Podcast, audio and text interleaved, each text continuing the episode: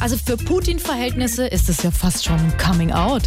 Im russischen Staatsfernsehen, da hat der russische Präsident Putin zugegeben, dass er in den 90er Jahren mal Taxi gefahren ist. Und was viele Russen nicht wissen, manchmal fährt er heute auch noch Taxi.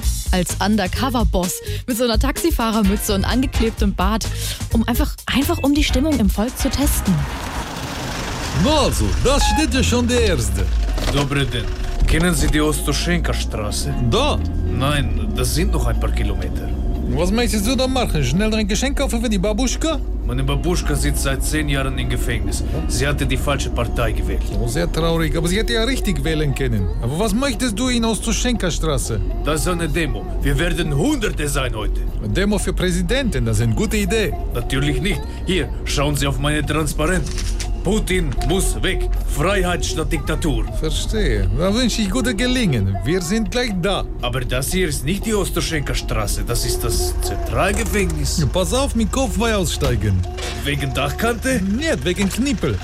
Hey, lassen Sie mich los! Gott segne dich, mein Sohn, und viele Grüße an die Babuschka. Ich lasse Uhr laufen. Ah, wie lange? 20 Jahre. Irgendwann werden wir dich abwählen, glaub mir. Ich glaube, mit Nawalny.